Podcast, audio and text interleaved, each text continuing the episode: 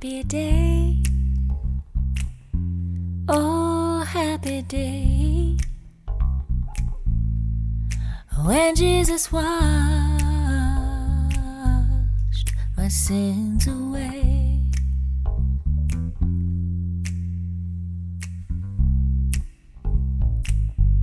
Oh, happy day. Oh, happy day Jesus washed all my sins away. Mm, yeah. He taught me how to watch. Vous entendez ce message Il est encore très tôt. Pour certains, même le soleil ne s'est pas levé. Pour d'autres, moins matinaux, l'aurore se dessine ou le soleil est déjà haut dans le ciel. Je vous imagine autour d'un feu, dans votre maison, autour d'une table, autour du petit déjeuner peut-être. Quoi qu'il en soit, nous ne sommes pas tout à fait sortis de l'obscurité. Même si nous avons suivi attentivement les événements rapportés par les récits bibliques, même si chaque année nous revisitons ces textes et qu'ils nous visitent aussi, une part de nous-mêmes reste dans l'obscurité.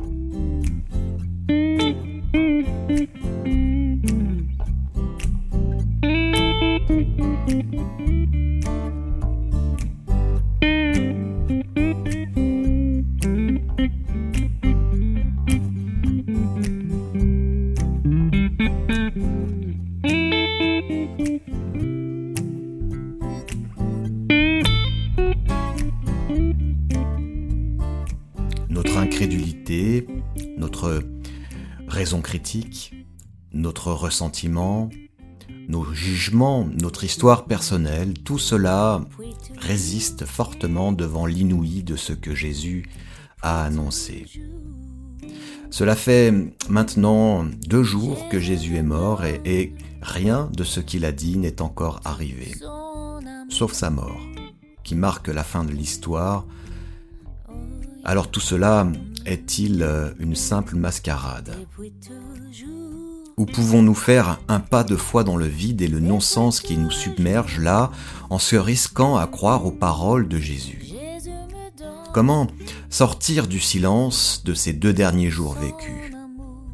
La mort de Jésus, en qui nous avions placé tant d'espérance, nous déçoit-elle à ce point que nous n'ayons d'autres alternatives que de nous résoudre à retourner vaquer à nos habitudes d'avant tout cela? Day when Jesus washed all my sins away. Oh, yeah. He taught me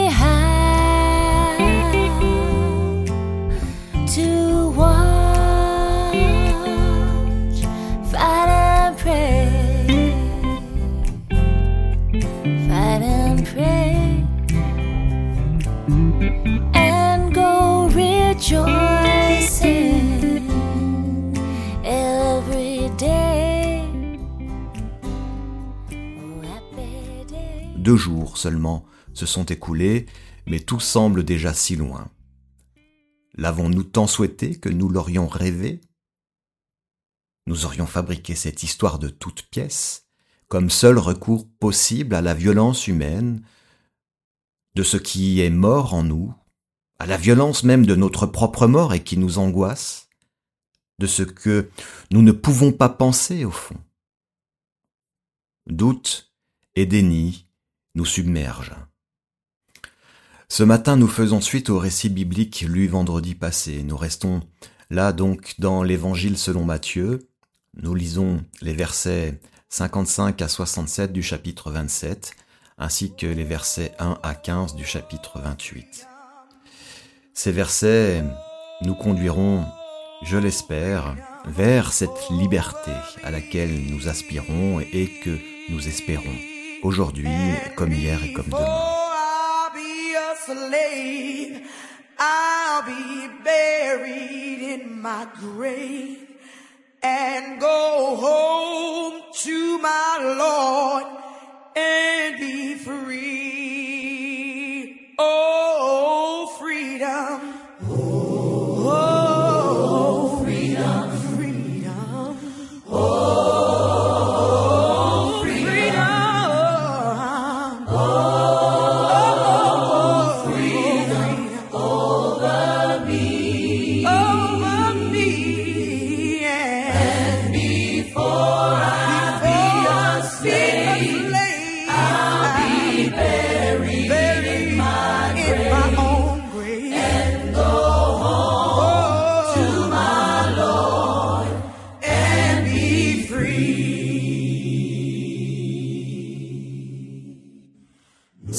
Versets que nous relisons chaque année sont pour nous un rappel essentiel.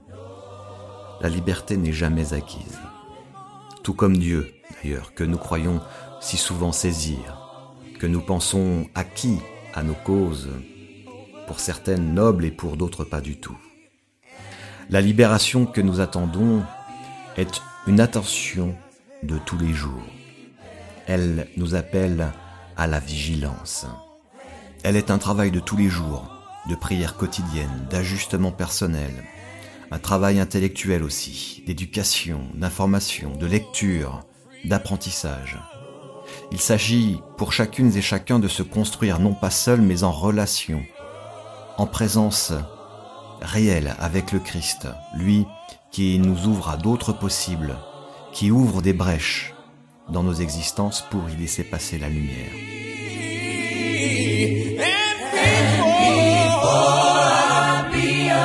A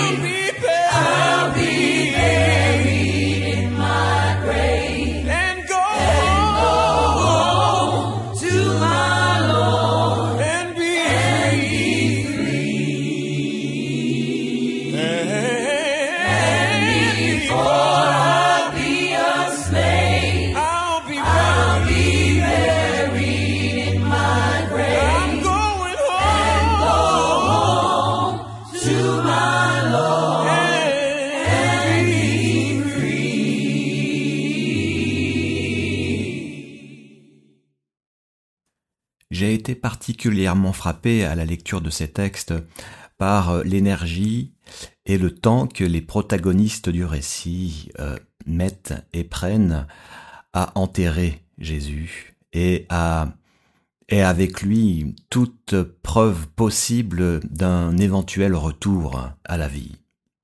Et si la libération que nous attendons dépendait avant tout de notre capacité à pouvoir libérer Dieu, le libérer de nos carcans, le libérer de nos certitudes, pour que enfin il puisse véritablement venir régner sur nos vies, dans nos existences.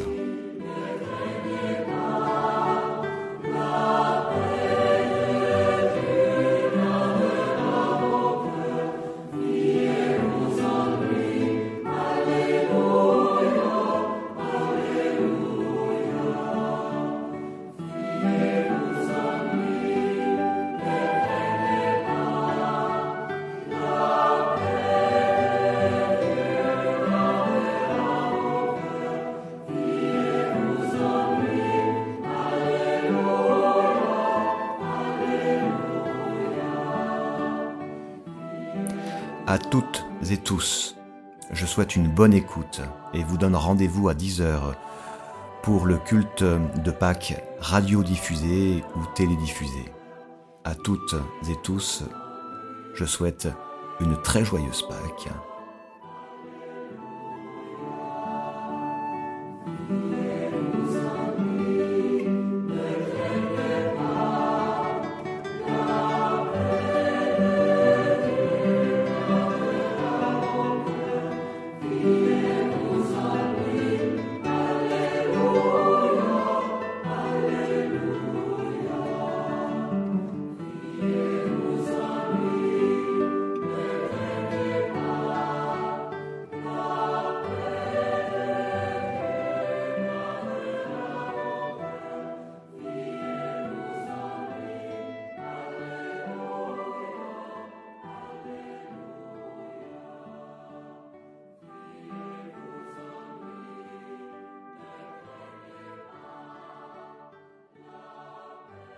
Il y avait là beaucoup de femmes qui regardaient de loin, celles-là même qui avaient accompagné Jésus depuis la Galilée pour le servir. Parmi elles, il y avait Marie-Madeleine, Marie, mère de Jacques et de Joseph, et la mère des fils de Zébédée.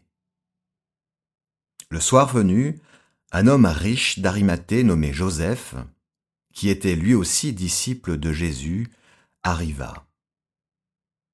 Il se rendit chez Pilate et demanda le corps de Jésus. Alors Pilate ordonna qu'on le lui remette. Joseph prit le corps, l'enveloppa d'un drap pur et le mit dans un tombeau neuf, qu'il s'était fait tailler dans le roc.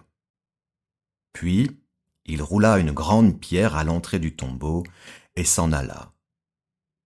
Marie-Madeleine et l'autre Marie étaient là, assises en face du sépulcre. Le lendemain, c'est-à-dire le jour après la préparation, les grands prêtres et les pharisiens allèrent ensemble trouver Pilate et dirent Seigneur, nous nous souvenons que cet imposteur a dit, quand il vivait encore, Après trois jours je me réveillerai. Ordonne donc qu'on mette le sépulcre sous surveillance jusqu'au troisième jour, afin que ses disciples ne viennent pas dérober le corps et dire au peuple Il s'est réveillé d'entre les morts.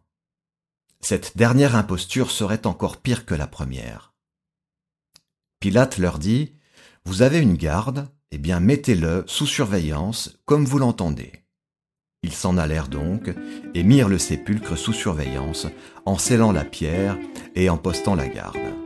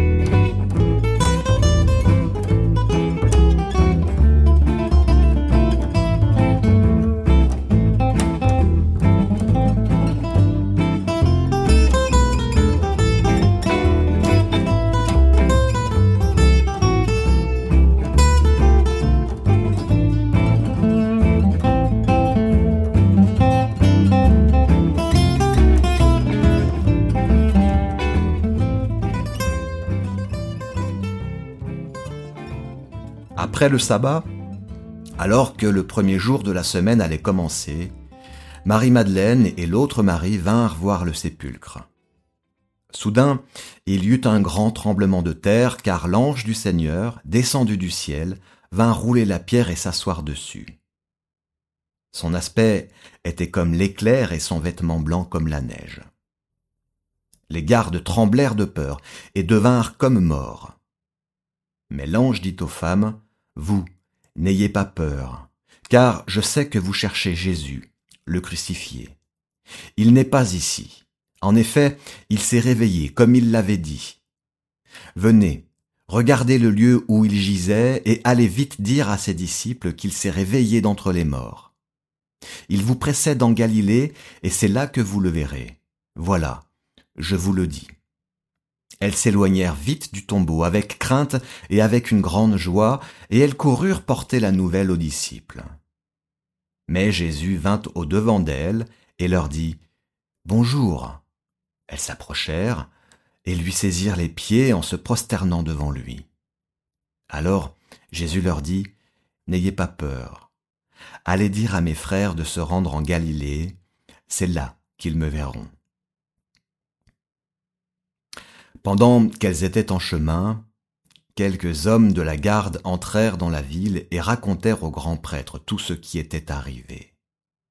Ceux-ci, après s'être rassemblés avec les anciens et avoir tenu conseil, donnèrent aux soldats une forte somme d'argent en leur ordonnant Dites, ces disciples sont venus de nuit le dérober pendant que nous étions endormis. Et si le gouverneur l'apprend, nous userons de persuasion envers lui et nous ferons en sorte que, vous ne soyez pas inquiétés.